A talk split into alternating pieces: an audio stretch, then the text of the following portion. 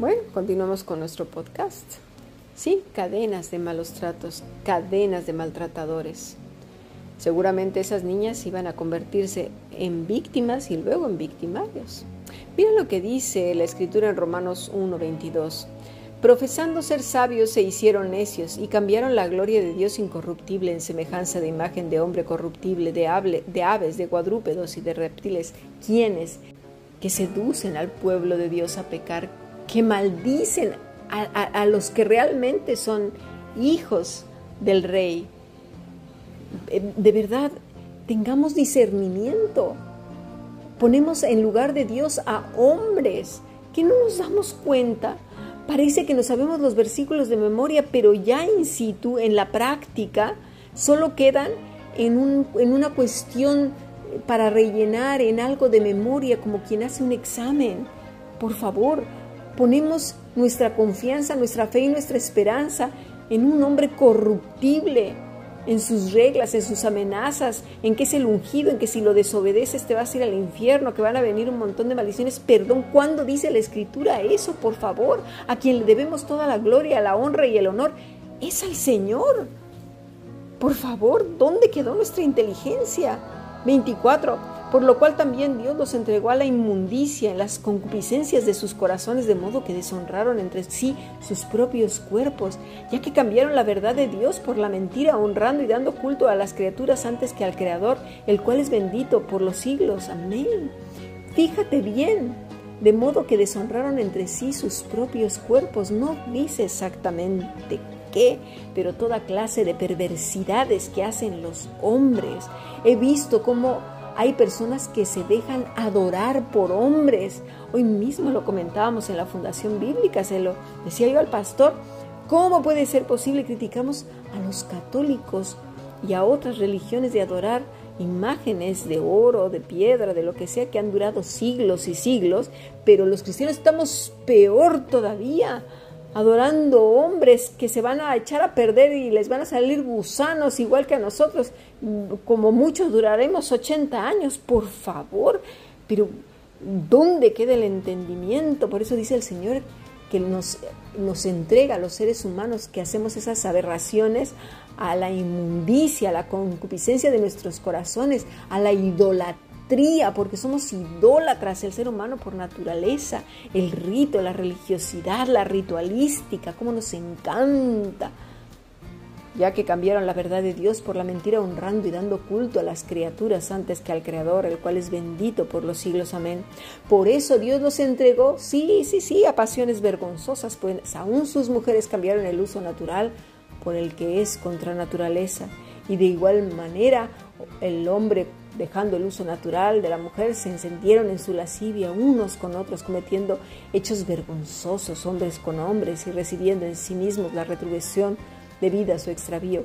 Y como ellos no aprobaron tener en cuenta a Dios, mire, y aquí de verdad, sí, Dios, Dios, Dios, ya les dije el testimonio de esto, tenían a Dios en la boca cada microsegundo le salía así como una metralleta, como fuente pero su testimonio era horrible, era del verdadero infierno. Toleraban una serie de atropellos horrorosos. Y vas a decir, oye, entonces eso no ir a la iglesia de Dios. No, pero tú ve a todas las iglesias, tienen sus estatutos. ¿Quién los ha hecho? Los hombres y se rigen más por los estatutos que por lo que la Biblia dice. Y si, pobrecito del pastor o del anciano, cualquiera de ellos, que se salga de ahí, aunque esté haciendo la voluntad de Dios, ya verás cómo les va. ¿Por qué? Porque mira, como dice Pablo en el versículo 28, como no han aprobado tener en cuenta a Dios, siguen como en antaño Señor Dios, nosotros no te queremos a ti, queremos a un hombre que sea nuestro rey. Queremos tener las normas y las leyes igual que los hombres. Mira, te lo voy a poner fácil, Señor, aquí mi grupito, vamos a hacer nuestros estatutos. Se van a parecer mucho a ti, van a decir unas palabras tan, tan bonitas, tan religiosas, ya verás cómo te van a gustar. Sí, claro, por eso Dios los entregó una mente reprobada, para hacer cosas que no convienen, estando atestados de toda injusticia, fornicación, perversidad avaricia, maldad llenos de envidia, homicidios, contiendas, engaños y malignidades. Estimados hermanos, eso yo lo vi en ese lugar y en muchos lugares donde se ha he hecho toda clase de males. No os podéis imaginar, en otra iglesia echaban a todas las personas que no se habían cortado el pelo correctamente bien, que no se duchaban y, olían como ellos querían. ¿eh?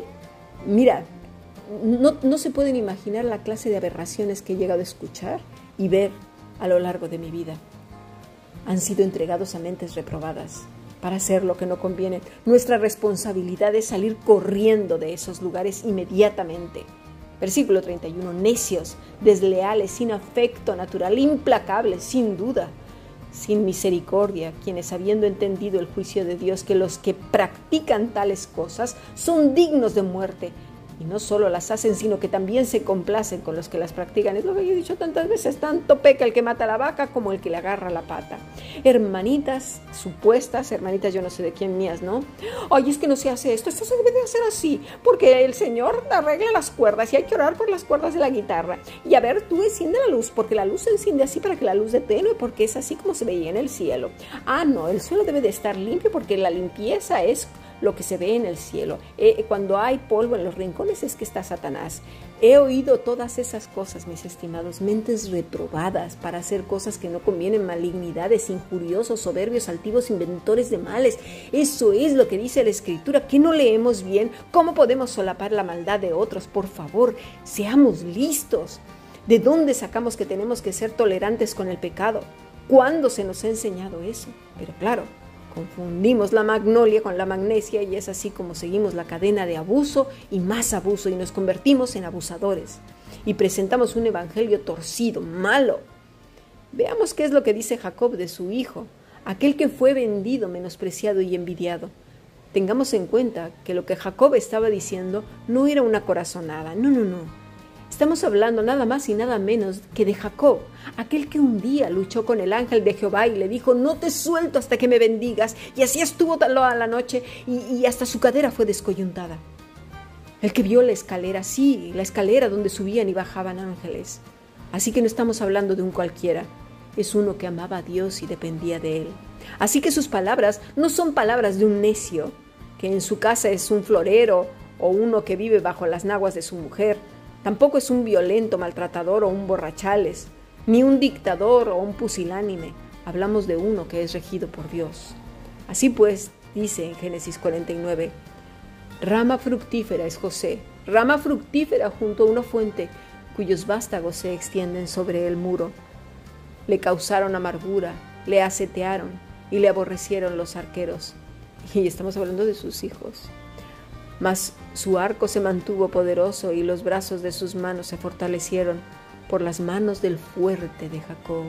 ¿Quién era ese fuerte?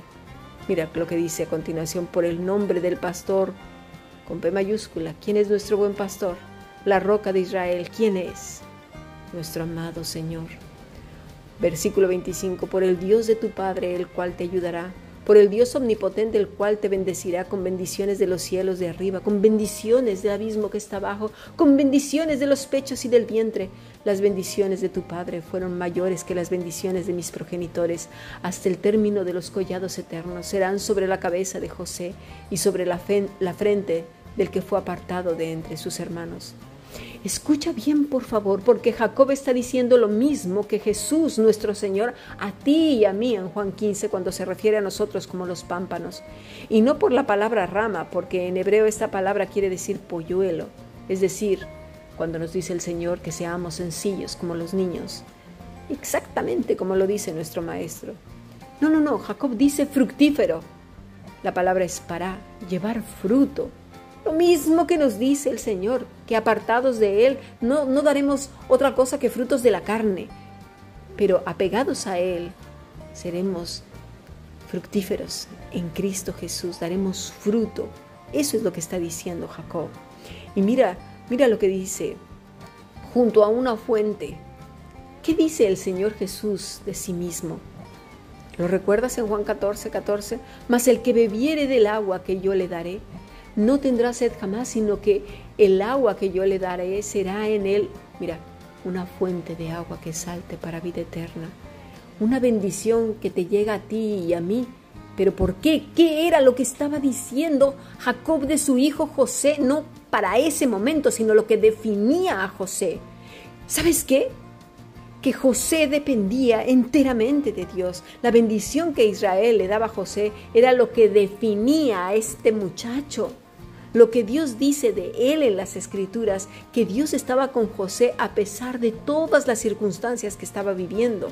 A veces lloramos y nos quejamos de los males que nos ocurren y decimos con facilidad que todo nos ayuda bien conforme a los que a su propósito hemos sido llamados. Pero ¿sabes qué? Lo decimos de boca, solo de boca, porque cuando están ocurriendo las cosas lloramos como si no hubiera un mañana, nos quedamos pasmados, en completa perplejidad y en una queja continua llorando, confundidos, como si no tuviéramos Padre, como si no tuviéramos Dios, como si estuviéramos desamparados.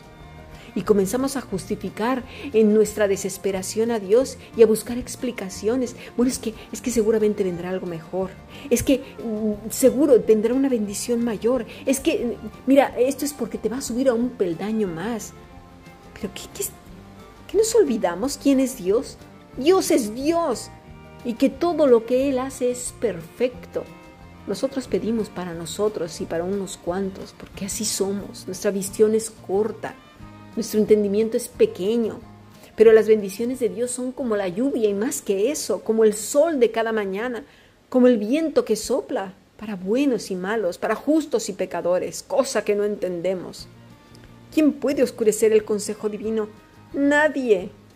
A veces prometemos cosas que Dios no ha dicho, ¿eh? Le decimos a la gente, ya verás que viene algo mejor, ya, Dios, ya verás que Dios te dará más. ¿Qué sabemos nosotros nada? Si Dios está trabajando a lo mejor con el orgullo de esa persona que tú ni yo sabemos lo que hay dentro de ese corazón que es como un abismo sin fondo, o con la familia de esa persona a través de la vida precisamente de este hijo, de esta hija suya. A lo mejor con sus jefes, sus vecinos o de todos juntos, o de alguien que se cruza por el camino o de todo el grupo de personas. Veamos qué dice Génesis 15. Viendo los hermanos de José que su padre era muerto, dijeron, quizás nos aborrecerá José y nos dará el pago de todo el mal que le hicimos. Y enviaron a decir a José, tu padre mandó antes de su muerte diciendo, Así dieres a José, te ruego que perdones ahora la maldad de tus hermanos y su pecado, porque mal te trataron, por tanto ahora te rogamos que perdones la maldad de los siervos del Dios de tu Padre. Y José lloró mientras hablaban. Vinieron también sus hermanos y se postraron delante de él y dijeron, Henos aquí, porque siervos tuyos. Y le respondió José, no temáis. ¿Acaso estoy yo en lugar de Dios? Vosotros pensáis mal contra mí. Dios lo encaminó a bien para hacer lo que vemos hoy. Fíjate bien la visión que tenía José para hacer lo que vemos, no veo, vemos hoy para mantener en vida, fíjate, a mucho pueblo. Ahora pues no tengáis miedo, yo sustentaré a vosotros y a vuestros hijos. Así los consoló y les habló al corazón. ¿Te acuerdas de David con Simeí que lo había maldecido y David que tenía un corazón conforme al de Dios esperó en él? Nos está diciendo exactamente lo mismo, mis estimados. Mucho nos comparamos con los piadosos sin ser piadosos. Mucho nos comparamos con los héroes de la fe siendo unas verdaderas gallinas. Sí, muy temerosos. Mucho nos comparamos con los solitarios y sufridos como Elías, Isaías, Jeremías, Oseas, en tanto que queremos estar rodeados de amor, ser amados, de amigos, de familia. No soportamos que alguien nos saque la lengua o nos vea con desprecio porque ya estamos en un rincón lloriqueando. ¿A sí? Creedme que los peores enemigos dentro del cristianismo son los religiosos cristianos, que se dicen cristianos. Son los primeros en arremeter con toda la caballería si no se hace lo que dicen sus estatutos, sus reglas de cómo vestir, qué zapatos usar, qué peinados ponerse, si las uñas largas, si la espalda, si el cinturón, si la corbata, si el labial, si los chapetines, si el rímel, si el color del pelo, que si llegas en la mañana, que si llegas tarde, que si te pones de marca, que si no te pones de marca, que si te pusiste perfume, que si no te pusiste perfume, que si tomas Coca-Cola, que si el café, que si tomaste té, que si es en domingo, que si en sábado, que si te levantas, que si te hincas que la música que es muy alta, que es muy baja, que la guitarra, que el violín, que no es violín, que es flauta, que ah, que no es flauta, que es trombón, ay no, que hace mucho ruido, pues entonces que no, ay, puras tonterías. Pero claro, esos son su Dios. Eso es lo que acabamos de leer en, en Romanos 1. Como no, tenían, no tuvieron en cuenta a Dios, pues venga, Dios los entrega a que hagan esas cosas vergonzosas. Porque es una vergüenza. cuando dice eso que, que debemos, el reino de los cielos es así? Por favor, es que cuando Cristo vino a enseñar esas cosas.